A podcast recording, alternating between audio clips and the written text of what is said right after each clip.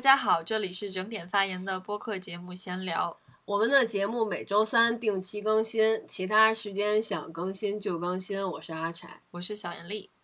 瞧我这张嘴呀！聊你这张嘴吗？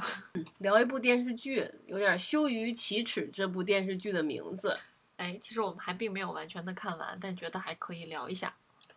就看到了第十八集，它一共有多少集？三十六集。大家能猜到我们现在要聊哪个电视剧吗？就是点开爱奇艺首屏推荐的，应该已经是什么星级会员，已经可以超前点映。对，现在大家听到节目的时候，应该是普通会员也都已经可以看到最后一集了。啊，我们就聊一下赘婿啊，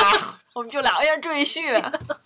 特别哎呦丢人哦，还看这电视剧也没有，就我们都没想到这事儿能成一个话题，但。所谓的话题，其实也就是一些公众号在发，或者说是你看看豆瓣底下那个短评，大概大家会怎么批评他，然后怎么骂他，就没觉得他会是一个话题。只是因为我们现在看了点这个剧，然后再看到一些公众号的文章，才觉得哦，好像他在这个剧作本身还成了一个值得讨论的娱乐议题了，成了众矢之的了，感觉。嗯，我以为就是可以自己偷偷摸摸看完了，跟别人也不用议论，这事儿就过去了啊。你甚至不是看完，对吧？就看了一阵儿。对，就过年那会儿，我妈还有我爸从天津来成都陪我过年嘛。然后他们是住在酒店里，然后那个酒店呢有一个很大的电视，嗯，然后我每天就过去陪我妈待着嘛，也不知道看点什么，嗯，看那些可以投屏的节目嘛，嗯。我妈很喜欢看《欢乐喜剧人》，又很喜欢郭德纲。对，重点对喜欢郭德纲、德云社吧。啊，他对电视剧的那个要求其实也算挺高的吧。上一个看完的比较喜欢的电视剧是《山海情》。嗯，大家都喜欢。对，然后我一看，哎，这个赘婿。就这俩字儿，我看见的时候还有点不太确定是不是这么念。嗯，这两个字都笔画很多，然后放在一起又是一个很古的概念。然后我就还上网搜了一下这俩字，哦，没错，是这么念。嗯，然后它那个封面的海报又是郭麒麟和宋轶俩人穿着结婚的不是喜庆的那身衣服啊，对，古代的那个衣服。对，我就想这是有什么电视剧，而且看名字好像挺傻的，而且它和那个爱奇艺其他。同期给你推荐的剧完全风格就不太一样，但是里边有郭麒麟呢，嗯，就觉得给我妈看应该还行，应该是个喜剧嘛。那个时候爱奇艺还没有评分呢，对于这个剧，应该也就更新了四集吧。然后我就点开给我妈投屏看。然后我妈就一直没看，一直在那看今日头条那个 app，我就一直在看那电视剧。这电视剧还不如今日头条好看了呗。对，然后我妈就就跟我说，这电视剧我不太看得进去，就这种设置有点穿越啊，有点荒唐的。嗯啊，但是我就哎就一直快进那么跳着看了看，觉得还行。嗯，因为第一集。我还找第一集投完没有郭麒麟呢，张若昀。嗯，我这是怎么回事儿？我也不知道。看往后倒，一直快进倒，嗯，倒到郭麒麟出来，然后看了看，觉得还行，挺有意思，是个乐。然后你给我看了一点点片段，就是你看的时候，你拍了一个小视频给我，然后就说还有点意思，可以看看。但当时我在家还有别的东西可以看，我就没看这个。后来是因为。呃，我回成都的时候，在机场和我妈看了一集，就等进安检的时候，然后就消遣一下时间嘛。所以大家看看我们就是看这个剧的情境和时间，嗯，就其实反正就是我们自己单独闲下来。不大会看，后来是想知道这个事儿怎么样了，然后看看到它垮掉之后，就也就不看了。更早其实是在微博上看到有人发，就郭说郭麒麟演的这个赘婿还挺欢乐的，主要他是以那种相声式的天津普通话来演台词，就有一种很不一样的喜感，觉得还挺逗的。我就想看看他能怎么演这个事儿。反正愿意的不愿意的，我们也都开始看了看。我也是因为就是在家的话很难找到一个和我妈能一起看的一个剧吧，就是虽然就是说，啊，她看她的，我看我的，但偶尔还会有就是一起坐在客厅里啊，或者说像在机场就要需要打发时间的这个。嗯，时间对这种需求吧，然后我也是，就是怕我们两个人坐在那里，因为我要走了，我就怕很尴尬呀。然后，然后我就提前在那个电脑里下了点东西，然后下个王牌对王牌，下了一个那个赘婿。这个剧其实让我想到的就是，哦，应该是可以适合和母亲看，或者推荐给我妈看，就是这个情境。因为这个剧可能还没开始播的时候，就在爱奇艺啊，或者说是你投屏的首页啊，它就有这个广告，首屏广告，感觉它会是一个爱奇艺这么一个热门项目，但不一定是一个会很热播，然后会很火的这么一个东西。而且我看到这两个字，第一反应是觉得。不是 你不认识，我认识，行吗？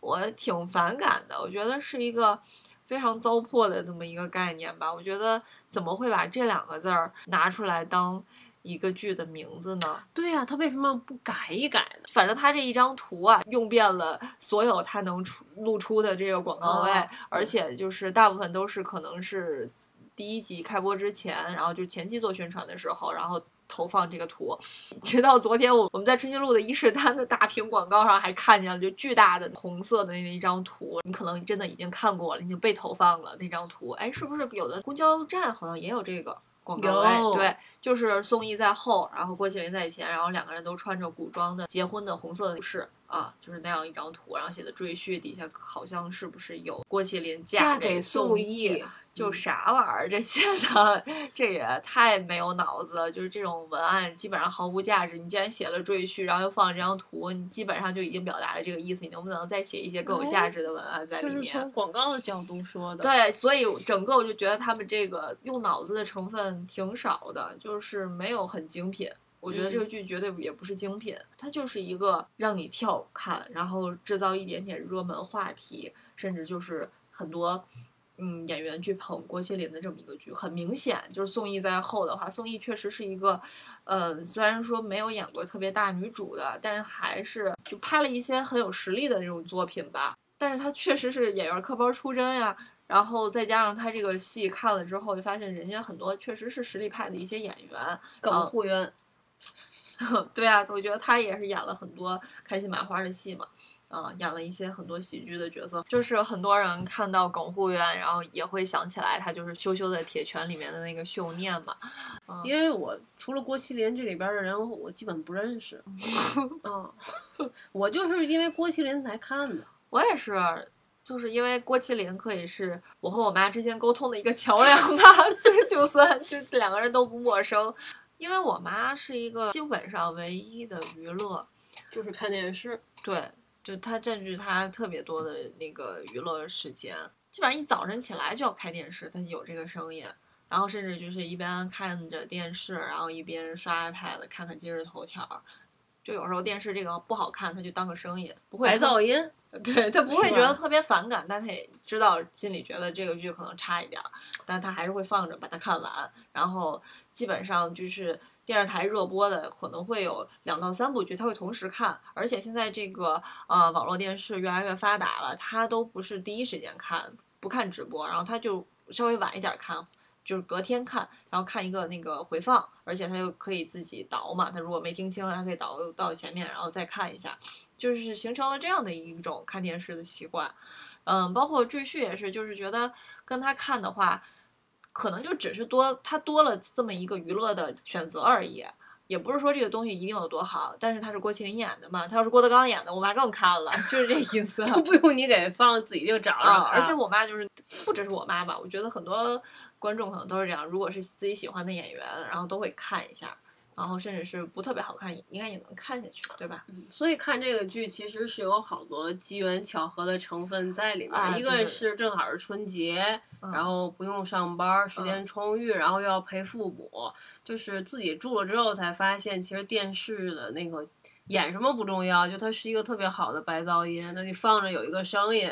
就像我和我爸妈在一间屋子里的时候，因为我很少开电视嘛，然后他们俩来的时候一起吃饭，就在我家就会说，哎，你不不看点什么，就觉得屋里好安静啊，啊，那我就想投屏看个什么呢？投个综艺的话又很吵，这个电视剧就还行。但是我们就是不是说要撇清自己啊什么，就是撇清自己，也不是，就是觉得。没觉得它会造成什么大的那种风波。看到多少集的时候才知道它是一个网剧改编的，十四吧，十三、十四的啊，样子。就根本不想，就是外延的那些事儿。对对，并不没有必要。我就是这个春节过了，和妈妈这段时间过了，然后就就完了，就结束了这个事儿。然后也是因为中间看到一点稍微爽剧的那种情节，然后有一些穿越，他加入了那什么拼多多、苏宁易购啊等等，然后觉得稍微有意思，就想把看看他这事儿怎么完成的，他怎么编的。嗯，大概看完了后面的那个爽点，基本也就过了。再后面就是他唯一的吸引我的点就是郭麒麟，对，我看到豆瓣儿后来有评分之后，从七点一好像一路降、降到现在六点多了吧。嗯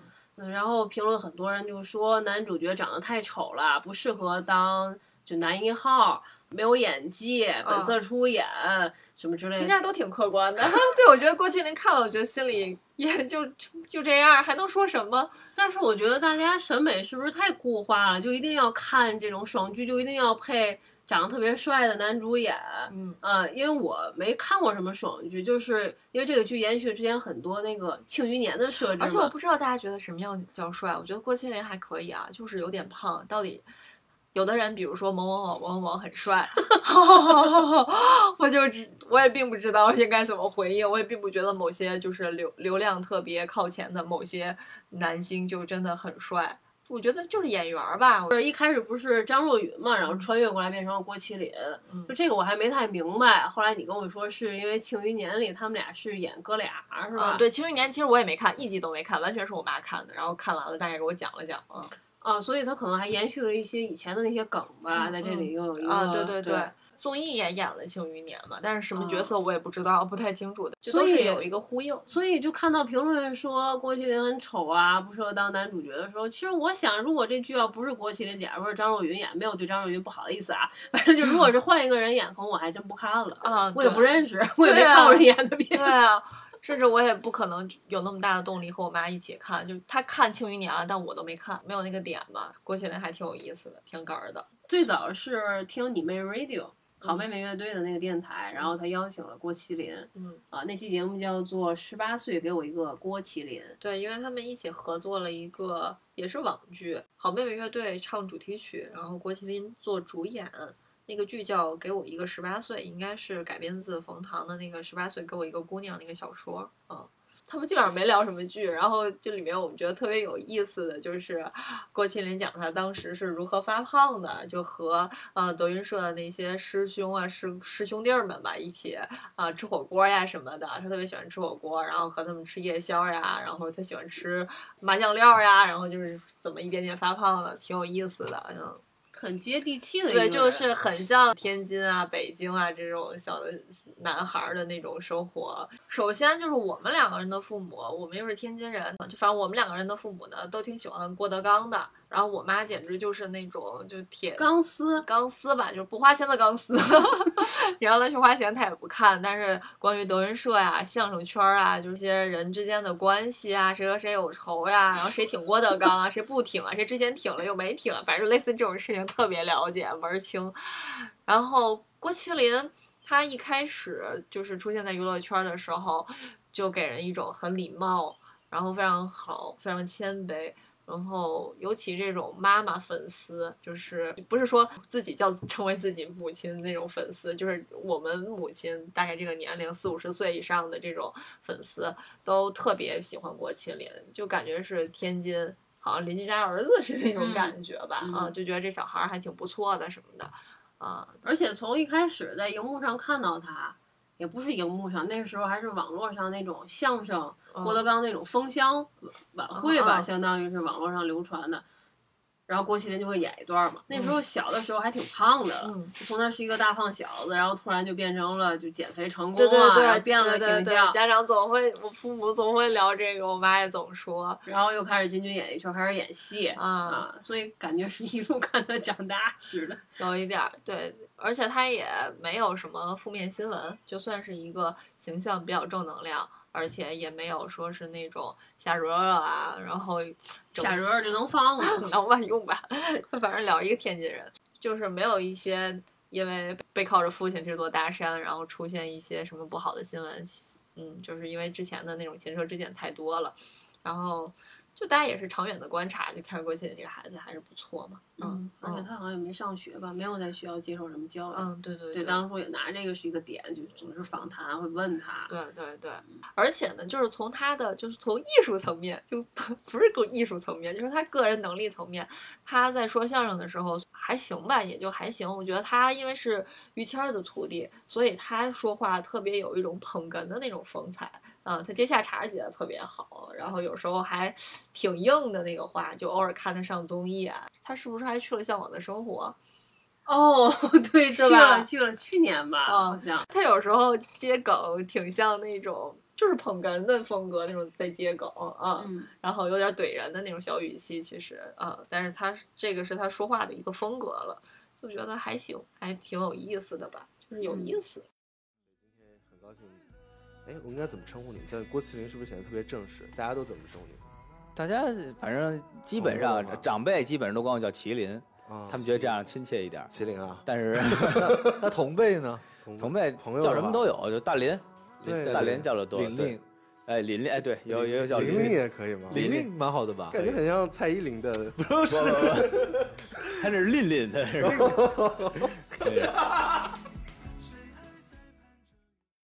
因为有的人，你会觉得他的在屏幕上的表演欲会特别强，嗯，你会觉得，别说他是真是假，但是你觉得这个东西就是演出来的，他至少好像好一些，嗯，他没有那种特别咋呼呀，然后特别想要表演自己的。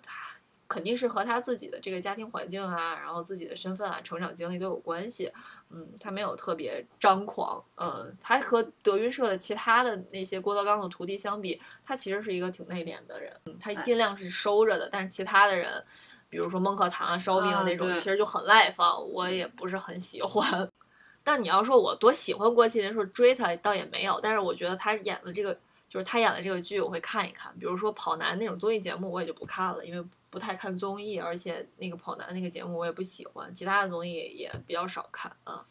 我记得前两年他上《声临其境》吧。上过，嗯嗯嗯，然后穿的是西装嘛，就他穿什么，我觉得都像穿大褂哈，就他那个手那个姿势站那儿，对，就感觉这个基本起范儿了。基 基本功对一个人影响特别，嗯，特别深远。尤其这次看电视剧，他穿的本来就是古装嘛，感觉就跟大褂差不多，但是他说话说台词那个气特别的足。哎，这就讲到了，其实这个在演员这个层面，就是他其实在用相声演员的这个功底和身份在演戏，就是能对比出来哦。就是大家也说他是这个是缺点吧，他相声演员，其实，在电视剧里演相声有那种感觉。有时候他和他爸太像，就有时候就觉得就是郭德纲上身了，就那种小表情啊，特别像语气一些尾音，对，完全一样。就是这个可以拿出来说，因为大家就诟病很多嘛，觉得他是一个相声演员，他更不会演戏啊，他演戏像说相声。但我们其实真的就为了这样看，好像就是啊，就是就是觉得看电视剧这个事儿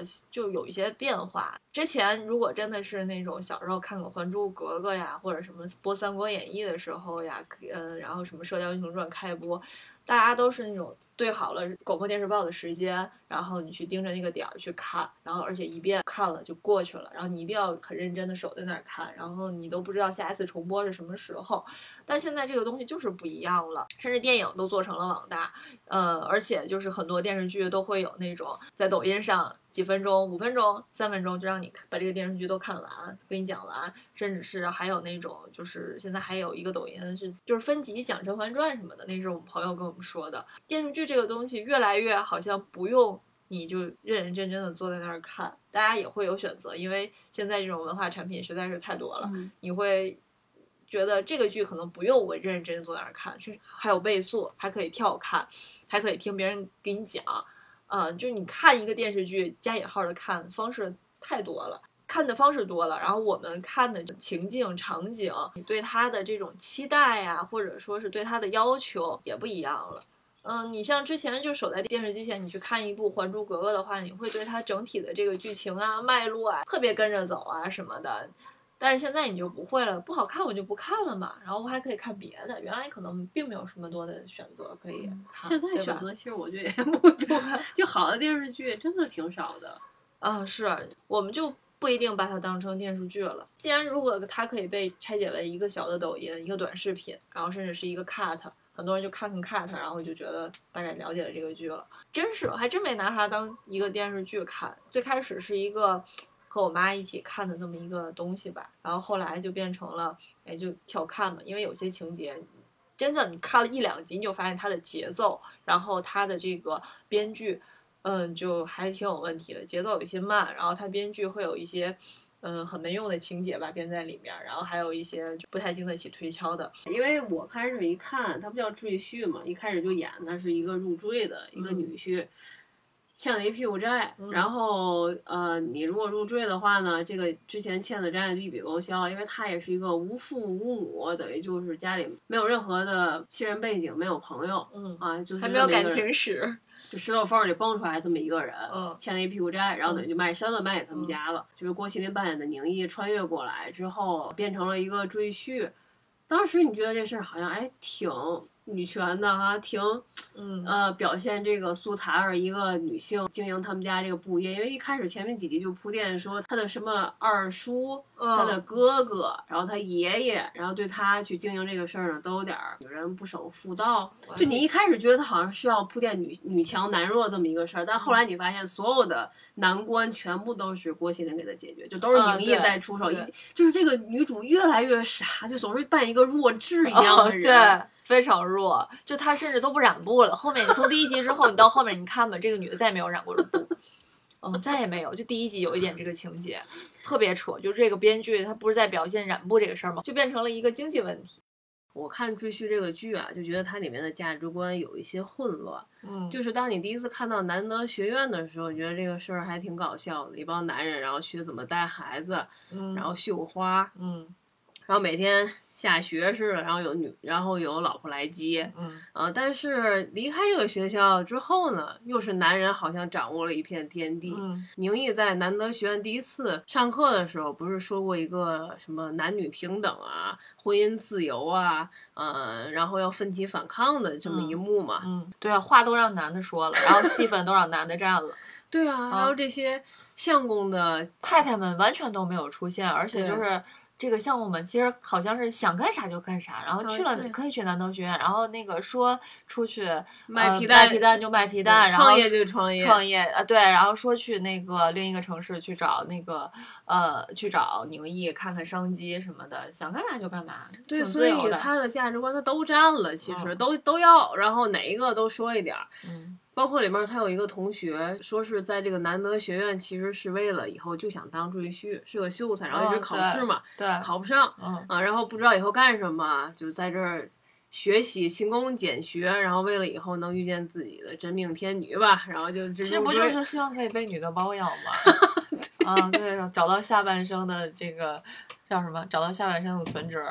对，所以因为这个事情，我们就想到一些婚姻中其他的形式，嗯，像这种。入男的入赘的，还有我们之前看的那个自书，嗯，就讲自书女的，对，买门槛儿，给你讲一讲 买门槛儿这事儿。其实当时看那个电影的时候也没太懂，后来就是查了一下，就说自书女其实她是终身不嫁的嘛，但是也是会有一个，就希望可以在一个宗室死了有地儿埋呗，对，死了就是不变成孤魂野鬼，对对对，就是有人给你善后吧，就是这样。对，就是我当时还挺。意外的，其实遇到这个点，他们就觉得他们本身已经就是很刚烈了，嗯，已经决定了一辈子孤独终老，对男人不抱任何希望了。但是他又期待一个后代，我觉得不管是你期待伴侣，还是嗯期待一个后代，这个其实还都是那种封建那一套。嗯，关于这种子孙绵延的这种东西，对，所以只要和婚姻挂钩，就很难真的平等或者是自由。就是因为前面讲到和母亲看电视剧，我其实。并不觉得，呃，他叫什么赘婿啊什么的，会觉得更女权，会更显得自由。我觉得现在很多电视剧最后它都是导向一个，就是夫妻双双把家还啊，然后那个生个孩子皆大欢喜啊，就都是这种主题的。你包括之前的什么小欢喜，就都是你要讲这个。然后那里面还有什么那个陶虹和那个沙溢开始是离婚的，后来还要复婚，我这这都硬硬要往在一起编，我都很。不喜欢这种主题吧，呃，我并不，我觉得只要是这样的主题，它其实和，尤其在中国这样的国情下，只要是这样的主题，基本上最后它都没有任何挑战性的。因为最后虽然这个东西，我妈也母亲也是看个乐儿，看完最后的结论就是，你看人家最后还是要结婚啊，然后最后人家还是要生孩子呀。所以《秩序》这个剧一出来，我现在都没有什么期望，我不觉得他会要讲到女权啊什么的。对，就还是一个上错花轿嫁对郎的故事。对对，我还想到了《大宅门》里面那个，嗯，就是蒋雯丽演的那个白玉婷，白玉婷她和万小菊的照片结婚的那个事儿，就。那个就从小看的时候就是小时候嘛，到现在想起来都觉得多吓人，跟喜丧似的。那叫冥婚吧，不是喜丧，太吓人了那个，挺扯的。小时候看着是觉得诡异，吓人倒差着，就现在觉得挺特别的，从来没见过这样结婚的。嗯嗯，就是他当时喜欢那个万小菊是一个呃唱戏的男演员嘛，然后当时就觉得是个戏子啊，然后不应该和这种大家闺秀结婚，但是。蒋雯丽演的也挺哏儿的，她就是特别喜欢，就特别痴迷，然后哭着就想和人追星啊，对对对，有点那种。但是那个男演员就是拒绝她了嘛。嗯。然后其实就是呃，斯琴高娃演的二奶奶演蒋雯丽她妈妈嘛，就是也是不同意的本身，但是最后忘了是怎么就和照照照片结婚了。嗯，觉得这种还是挺特立独行的，可以可以就放在影史里了。这一幕，对啊，对啊，你就放在民国，然后这样结婚挺好的，也不是挺好的吧？倍儿羡慕。就是他其实是一个自主选择的这种，嗯，就是他其实冲破了这种家庭，然后社会身份，然后阶级地位，然后这些东西，就是男男女之间，然后就是传统的婚姻，其实做了一个挑。挑战吧，就你看这个人个别人物，他其实是有代表性的，但他整个那个戏，我就回想起来，最开始大家都觉得那个二奶奶其实是一个女的当家，还挺特别的。这个和那个追剧有一点点类似，但是他那个就是对于这个二奶奶当家，其实是大书特书的嘛。然后他的精明的智慧啊，然后对于经营呀，都有一些表示。但是最后他。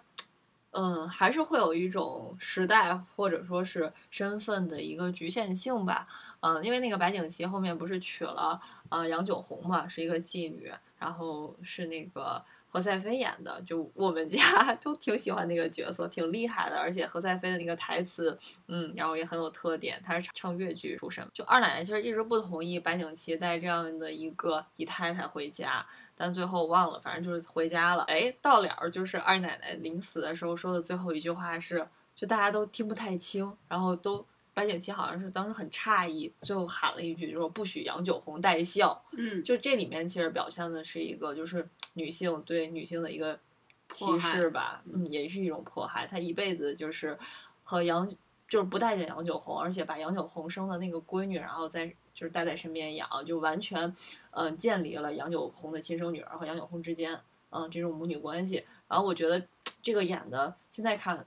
都觉得非常的戏剧化。然后就是所有的女性角色，就还是一个他者的形象吧，就都是那种配角，就永远是扶持男性的啊。就是现在我让我想起来，特别这个表现女性出于自己的。意愿，然后独立选择，然后不是付出型人格，然后最后还有一个比较圆满的结尾的，好像就没有。就他最后一定要，就是说都挺好嘛。想到那个苏明玉，嗯，最后还是要回归家庭，就永远是这种家庭型的团圆的结局，我就很讨厌。帮哥哥。然后帮俩哥哥，嗯，帮第一个哥哥找工作，第二个哥哥是怎么欠了一屁股债是吗？嗯，然后最后还得照顾他爸爸。对你看出来是一个有点反叛，好像开始这个剧情的呃构建是反叛的，是这种挑战家庭的，然后是要表现这种家庭不和睦的，但最后发现其实根本不是这么回事儿。然后就苏明玉啊，费了那么大劲儿，自己呃立起个儿来了，最后还是要。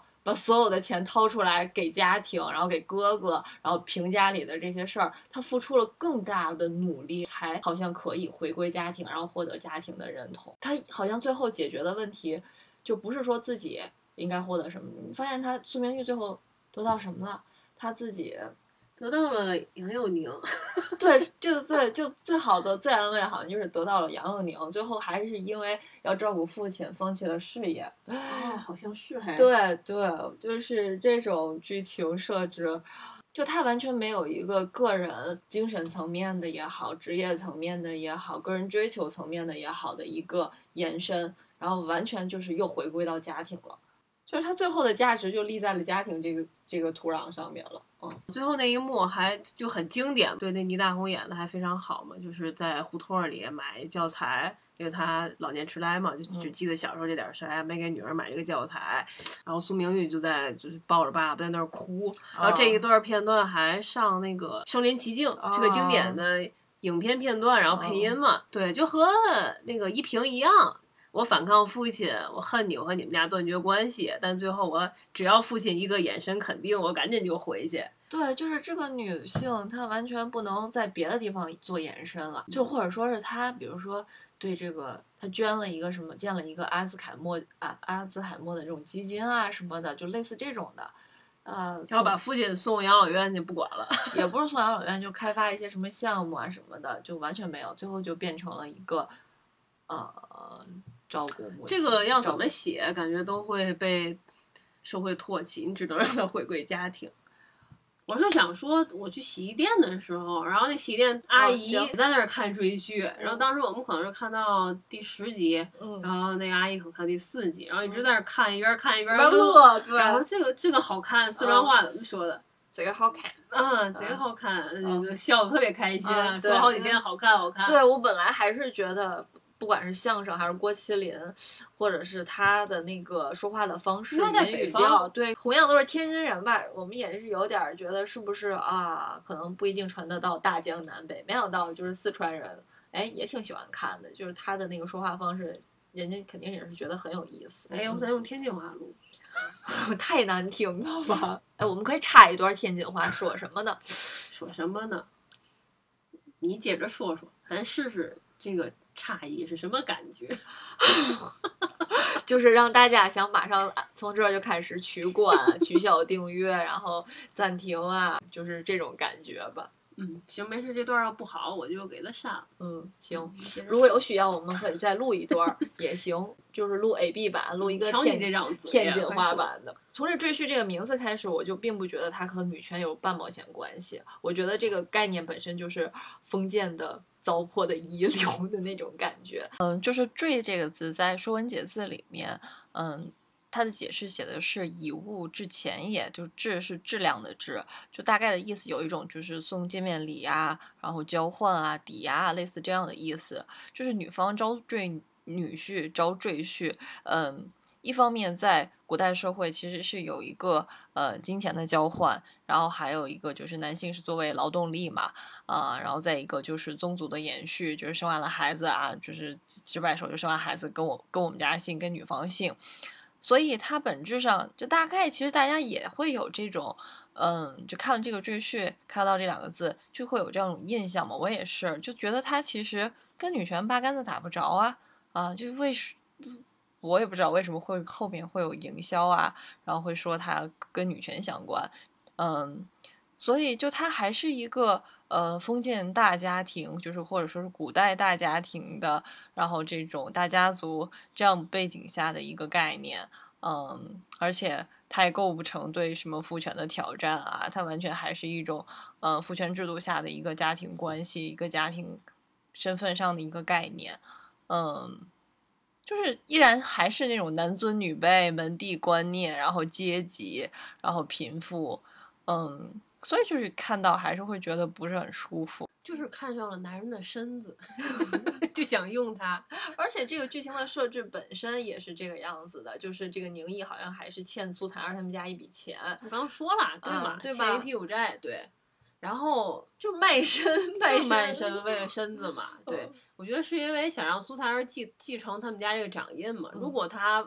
嫁给了那吴启豪的话，他们家这个苏氏布行就要改成了什么乌氏布行了。招赘就是为了有一个这种姓氏的一个延续。然后呢，爷爷好像很愿意尝试这种很先锋的想法，结果在宗族会议上，爷爷应该把掌印交给苏檀儿的时候，爷爷到后来有点后悔了。嗯嗯，就说哎呀，这个女人不容易啊！说如果男人做一分了，女人可能就要做十分，还要嗯被世人所唾弃，还要说你。嗯结果最后得是苏檀儿的父亲出来解决这个事儿，嗯。就说他儿从小就喜欢什么染布啊，什么对布很了解。啊，对对对，就充满了那种父权的霸权等于是。父亲其实把这个东西给了他，嗯对吧？啊，其实还是这样。对，就不断的把男人请出来，然后为对母亲当时也不说话了，对，苏檀儿也没话说。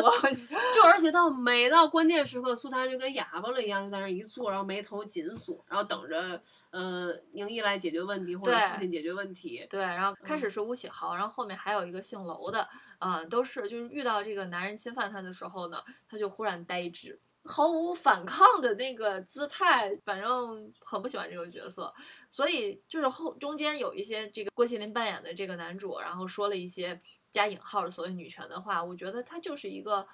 很正常、很客观的话。然后就放到了这个古代，你会觉得他是在为女权振臂高呼，但我觉得也并没有。呃，我也并不觉得他是这个为这部戏会加了一个女权的分儿，我也没有这种感觉，我就觉得是让郭麒麟说了一段挺好的台词儿，啊，就是一个大道理的那种台词而已，我也没有觉得多震撼，他只是通过那种就是其他的人哑口无言，然后感到吃惊。瞠目结舌的那种喜喜剧效果，然后凸显了宁毅说的这句这番话，然后有多么的慷慨激昂，然后多么女权，然后多么先锋，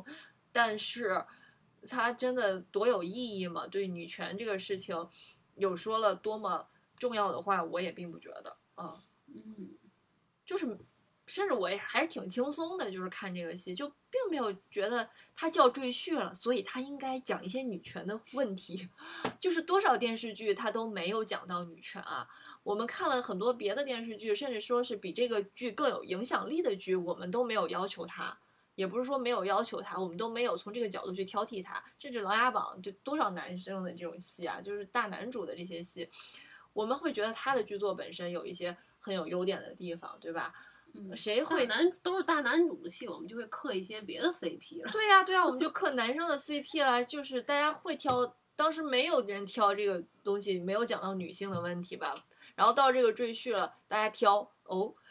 那问题来了，为什么挑？因为他好像就是打着女权的旗号了。嗯是因为这个，但我们都没有看，这就是我们刚才说到的那种他的这个关于网文啊、网文圈儿啊，然后这个赘婿的原著的作者啊这个事儿，我们也是后来看了罗贝贝的那个公众号，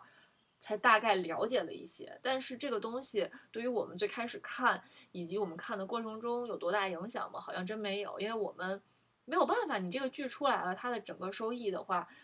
会反哺到这个作者吧，嗯，而且我们好像打开喜马拉雅，还有那个免费听书听原著，对，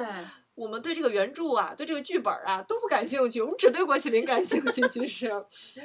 嗯，就是大概看了一下，当然也是攻向了流量，嗯，他的问题就摆在哪儿，然后我们的那个喜欢的点呢，也就是那个点，就是不太冲突。我们最后可能打星，也可能就两星。因为看到第十八集嘛，就都说十八集是拉胯的一集。嗯前面看的时候啊，我大胆猜测一下，因为后面我也没看，前十八集可能讲的是坠这么个事儿，就是入赘。也嗯，从十八集之后就开始讲续这个事儿，因为发现到第十八集之前，基本上入赘这个事儿他就解决的差不多了，就是对苏檀儿拿到掌印，然后解决了竞争对手吴启豪，然后实现了垄对，断，二房也对他对。然后十八集去度蜜月到那个地方之后又。发生了一场战争嘛，当时，但是在那个之前呢，宁毅表现出来就是一个，无所不知，无所不能，嗯，对，运筹帷幄。英雄救美，又给妻子买豪宅，嗯然后又招待朋友们一起吃喝玩乐，对吧？嗯还有自己设计的武器，火药的那个枪，所以就看不出来。如果你单独看这一集的话，你看不出来它是一个赘婿的样子。对而且在前十八集就挺逗，就是感觉赘婿是一个骂人的脏话啊，对你这个赘婿，你自己留着吃吧，对，那个掌柜的还留说呢给你们这些赘婿，就是感觉他是同于傻逼这个对呀、词如果这个词儿那么难听，你为什么要当一个 对啊，这个剧名呢，先抑后扬，就是你能不能叫一个什么类似什么小相公啊，或者说是换一个别的什么成语啊？嗯，大家都说是不是可以拍一个单独的那个郭麒麟憨福重龙？那你用一个憨福重龙或者类似的同义词叫一个剧名呢？那也就是因为这个原因，大家就是说，嗯，就是他他想用这个 IP 嘛，好像是这个。赘婿这个网文还在这个什么商业价值排行榜上排了多少多少名吧，反正就是类似这意思，就是说，嗯，制片方就是想用这个 IP，叫什么男男频文。后来我不看这个剧，我妈还在看，因为她也没什么别的可看的。然后看完了，我就跟她说，我说你知道最近好多人在骂这个剧吗？就说说他打着女权的旗号，但其实还是一个男权主义的东西啊。然后说郭麒麟长得太丑了，什么没有演技。然后我妈就开始发的还是文字的，就说那个郭麒麟虽然长得不好看吧，不俊，但是就是小眼儿，然后还近视，但是呢不让人讨厌，就是那样的气质，挺周正的。对，哎呀，然后我妈后来又给我发语音。我就是觉得这个电视剧它本身就是属于是那种喜剧，而且有好多的剧情都是虚构的，所以人们也就是娱乐一下就完了，不要太过于计较。如果说它要是像那种历史剧，像那个大秦历前一些日演的那个大秦帝国，像这种剧，你就得。最起码你得有个依据，像这种剧它本身就属于荒诞喜剧，它就很可以虚构很多东西，就是像那个我说的周星驰，他拍的那些剧，那不都是就是娱乐一下，看个热闹罢了，没有没有必要这样吹毛求疵的。我觉得我妈说 的对，荒诞喜剧。对，我觉得就是很荒诞的，但大家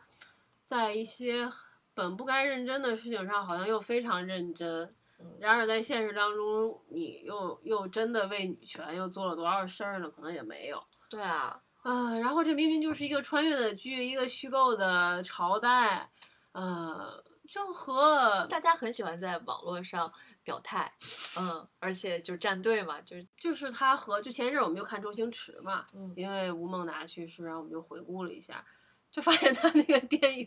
道具啊、背景啊做的都特别的简陋，嗯嗯，就是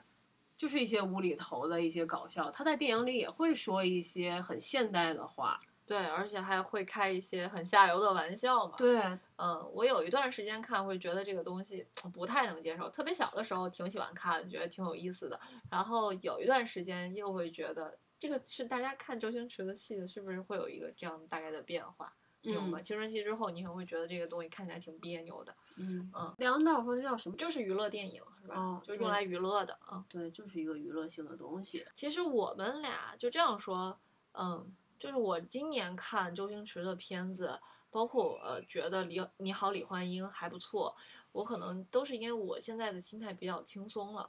你像我之前，嗯，就是没效果。原来我以往每年，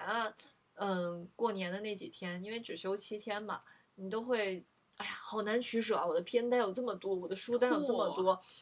然后就肯定不会选周星驰的这个。之前的过往影片再回顾了，就也不会觉得这个东西能挑逗到我的这个神经，会觉得多有意思。反而就是今年，然后我放松下来的时候，嗯，再看周星驰的电影，就会能看到，就会你可以挑他那个闪光点去去感受，嗯，是一个感受吧，嗯，你就会觉得当时你就自己就带入当时的那个情境，如果他们要编一个，对吧？一个海大富，他们怎么演这个人？嗯，怎么刻画这个人物？嗯，怎么刻画这个人物很坏，然后又怎么给他制造一些喜剧的点？哎，就想到这个，这里面戏里面安排的有一些东西，就会觉得很有意思。后来包括我看那个《逃学威龙》，他们后面整个那个迷宫设计，我觉得怎么想到的，就就是很有意思，它是很有创意的东西。但是你说它中间有一些很下流的梗嘛？就比如吹避孕套啊什么的。嗯，是也挺没劲的。你不肥肠节儿，昨天我们吃那肥肠节儿一嚼，我们觉得那么像周星驰吃避孕套的，就是没太那么要求了。就是所有的东西里其实都有你可以学的东西嘛，都嗯可以。你要是放松心态的话，你就可能不会那么挑剔，你就会挑里面觉得对自己有帮助的或者有启发的东西，你会觉得很有意思。嗯同时觉得就赘婿里也有一些，比如说开始看的时候我就比较好奇他那些比如现代的梗，因为他有很多的经济学的概念吧，嗯比如说什么数数中数数中的概率问题，啊，呃，还有它就是那个几等分抽拼刀刀那一点对，对对，啊，还有一些怎么算完那个账，最后还是均价还是对对对平了那个苏家的那个均价。哎其实我还挺好奇的，包括后面他怎么把吴启豪他们家这个布行给让他干到破产，这个我觉得是瞎编的。就他怎么能预测到，就是呃，碎布这个生生意做不了了呢？这是吴启豪，这个我就觉得是吴景豪太瞎说这一路有这么多变数，对但是你能看了这么多，就是那种，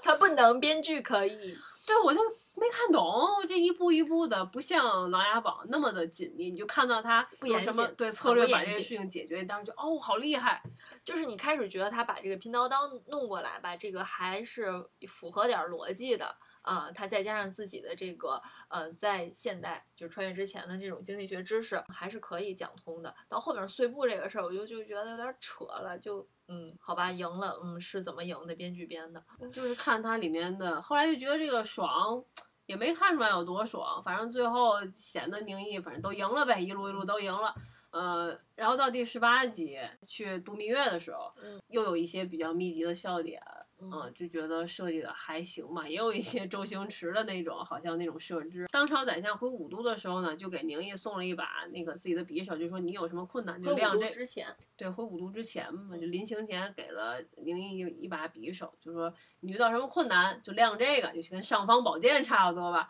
啊，就能哎，帮你一往无官前，对吧？然后等宁毅去度蜜月的时候，又到了城门下，对城门下，晚上那城门已经关了，嗯嗯，然后这时候那个耿护院就说：“哎呀，城门关，咱进不去。”然后宁毅说：“看，多亏有我。”然后就拿出那把匕首，嗯就跟那个城门二楼了，等于相当于是城门上面，对，跟那个士兵就是说，那个兄弟，你看这个，然后那个士兵就说看不清，滚。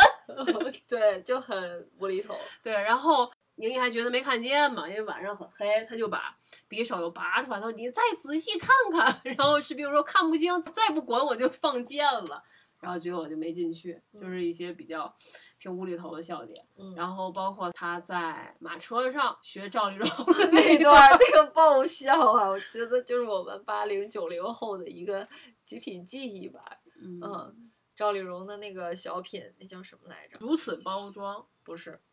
如此包装是跳舞的那个。跳舞，六月六六月六是吗？对，那个是如此包装。反正在我的脑子里，就赵丽蓉的这几段，六月六啊，六月六，还有那个宫廷玉液酒，这个真的是很很难忘掉。有一天失忆了，我都忘不了这两段。那个叫《打工奇遇》。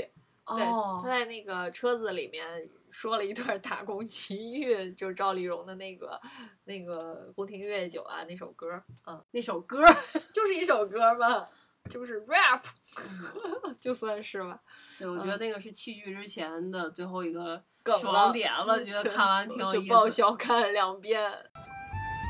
宫廷玉液酒，我知道你想说什么，我知道你想说什么，你是不是想说一百八一杯？别忍着，快说！不说，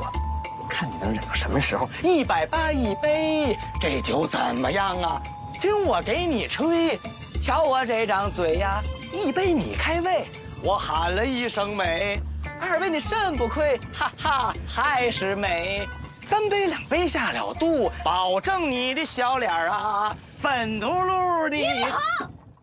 曲艺人曲艺魂啊，在这个电视剧里，对你看到其实就是郭麒麟，不是宁毅。啊，尤其他里边这些梗给他铺垫的，不知道是他自己想的，还是编剧就是给这么写的，嗯，还是在现场导演就跟他磨合，最后说的这么一些台词，嗯就非常是他自己的东西，不像是其他人。你就把他换成让张若昀说这个，就觉得很怪。肯定不是张若昀。对，嗯，就是有一个这么这么个大的舞台，好像是，然后可以让他把自己身上很多的才能，嗯，演绎出来，就仅此而已了。然后编剧能有多严谨也没有，其他演员呢是演技还不错，就是众星捧月吧。嗯就包括之前杨笠在脱口秀当中。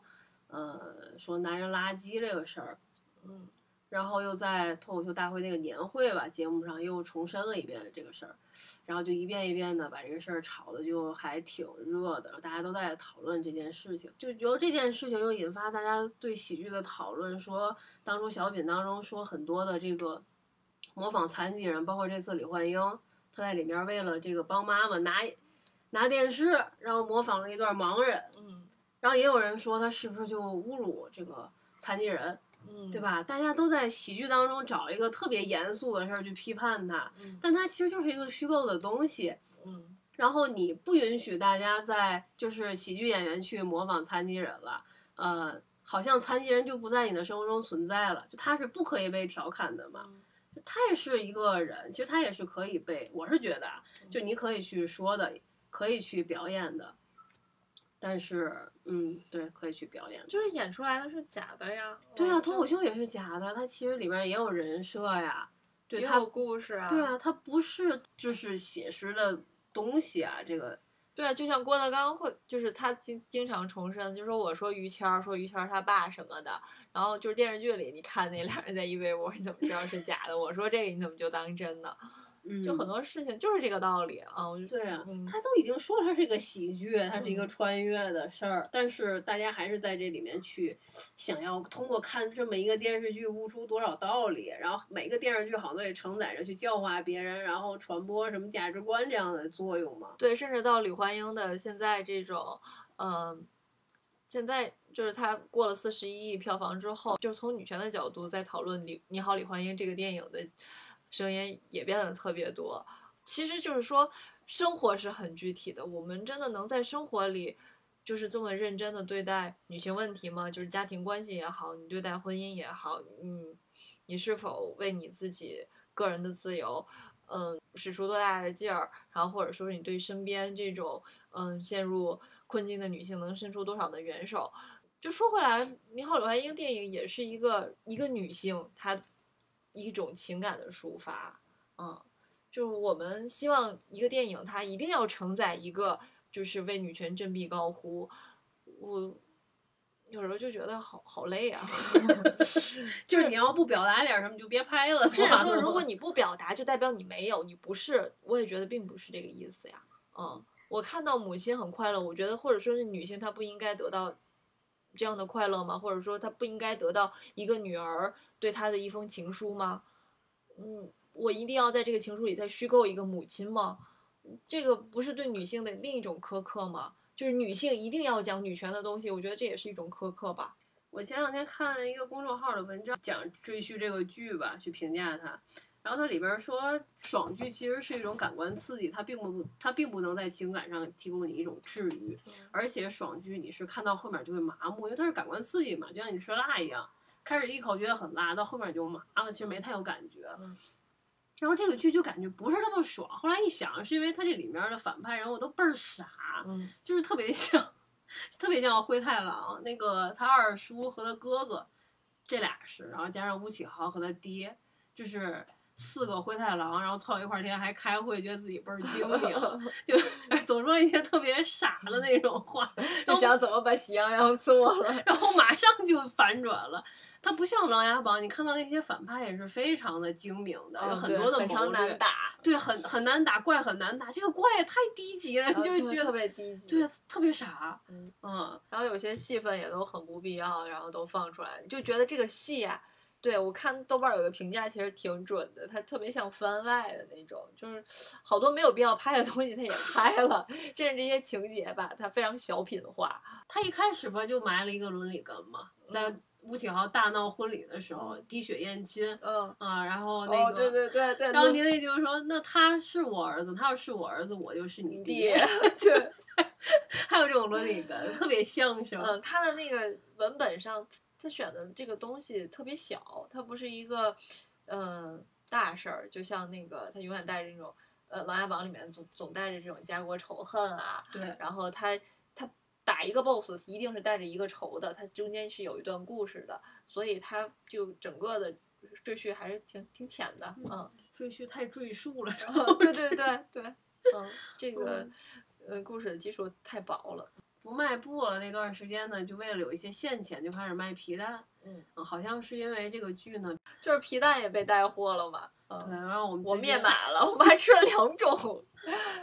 一种是那种红心儿的酷似琥珀，哦对，真的就是琥珀色的那种皮蛋，嗯买错了，然后后来又买了一个黑色的那种皮蛋，嗯，还是黑色的好吃。相声小品魔术杂技评书笑话说唱艺术